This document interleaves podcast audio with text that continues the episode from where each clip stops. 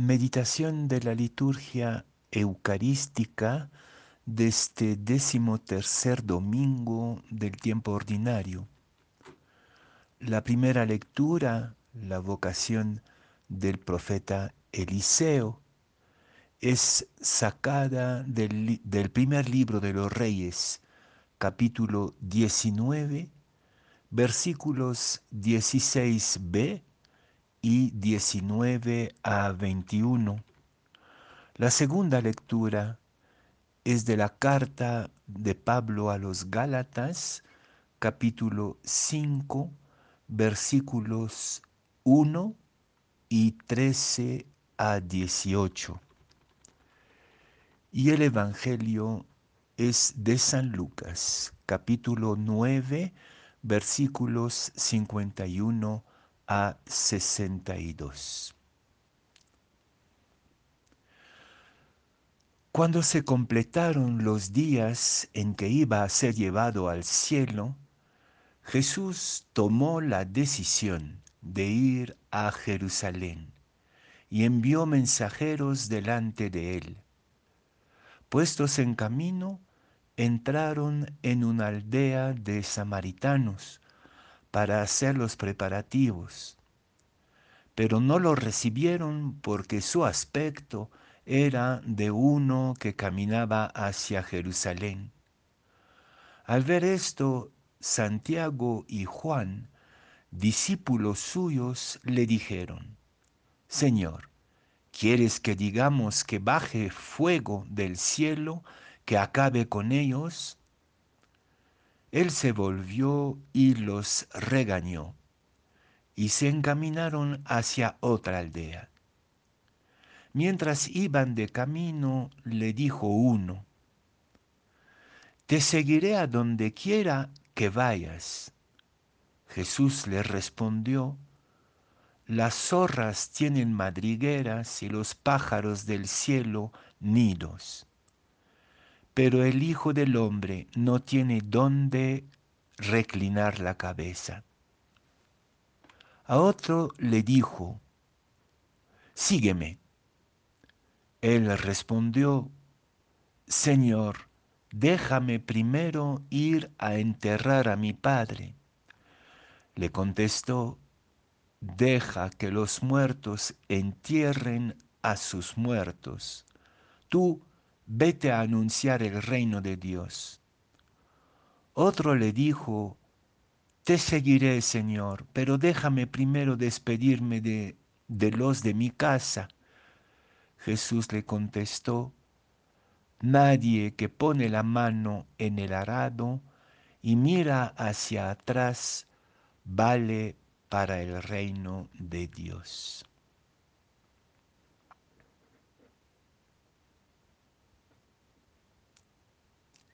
El humanismo del Evangelio, el humanismo bíblico, es fundamentalmente vocacional.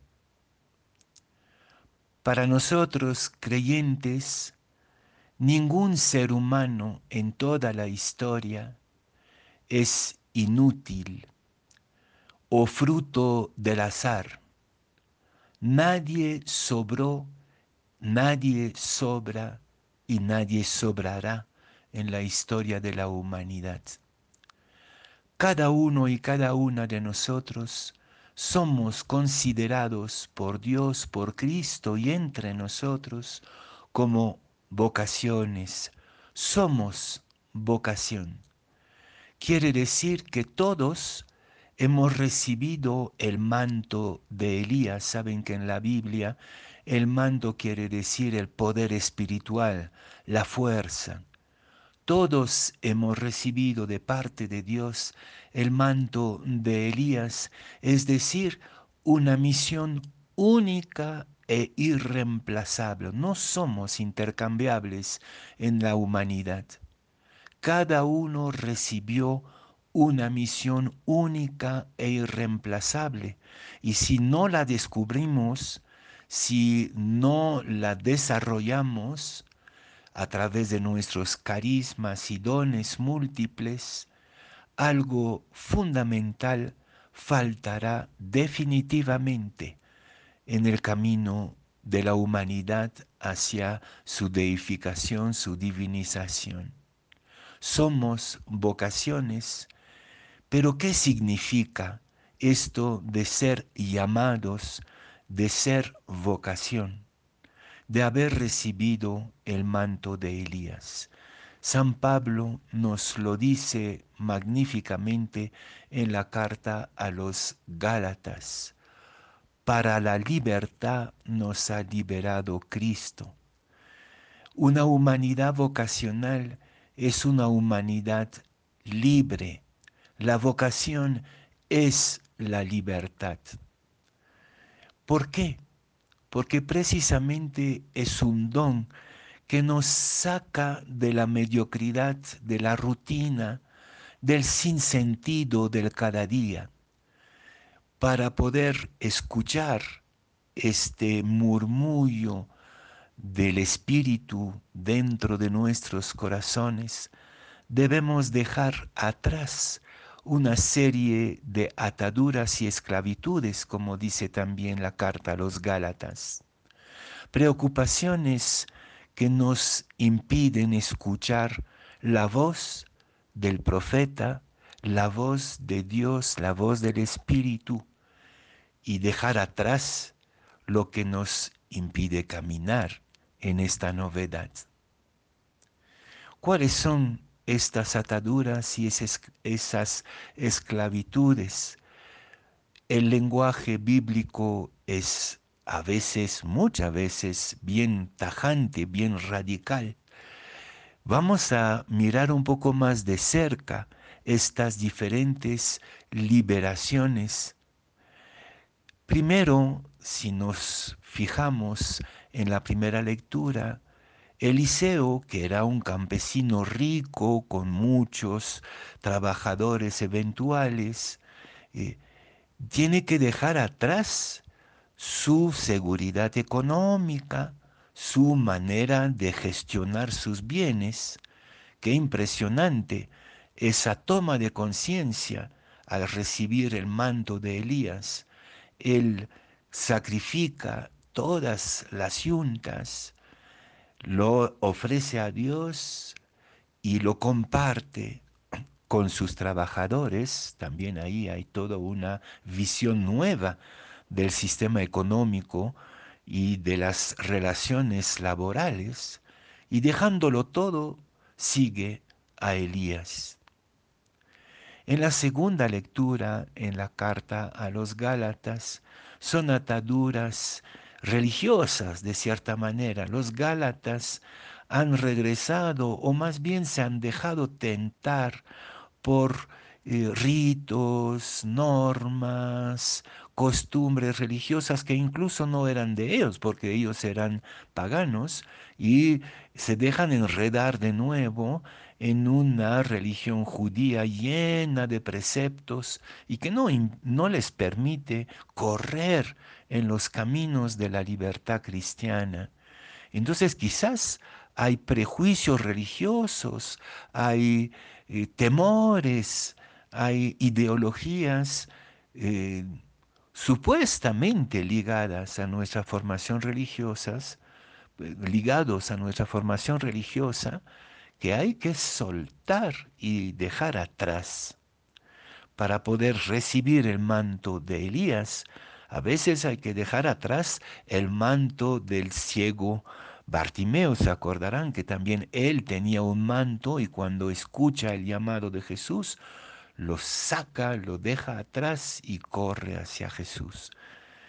Pero también hay otros hay otras esclavitudes que aparecen en el Evangelio. La primera esclavitud es la peor, son nuestros prejuicios raciales, eh, todas las exclusiones. Santiago y Juan, a pesar de ser apóstoles, son testigos de esta terrible discriminación entre los que somos nosotros y los otros.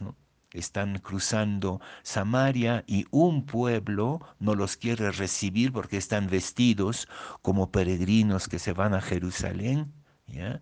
Y entonces esta exclusión, esta discriminación provoca en ellos una, un instinto de venganza, como el, como el primer Elías, ¿no? Elías también mandaba el fuego sobre eh, cantidad de gente, especialmente sobre los que tenían otra religión que la suya.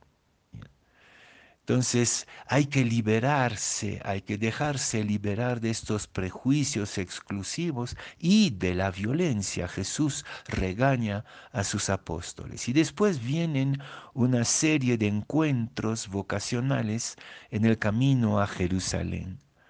Y cada uno de estos encuentros exige de nosotros, del que, del que está llamado, una renuncia afectiva no quiere decir que no podemos enterrar a nuestro padre, eso lo hemos vivido durante la pandemia y fue una cosa terrible. No, más bien lo que quiere decir, parece, por lo menos en la interpretación de unos exégetas, lo que quiere decir Jesús es que hay que dejar atrás nuestras dependencias afectivas, familiares. Y esto aparece dos veces.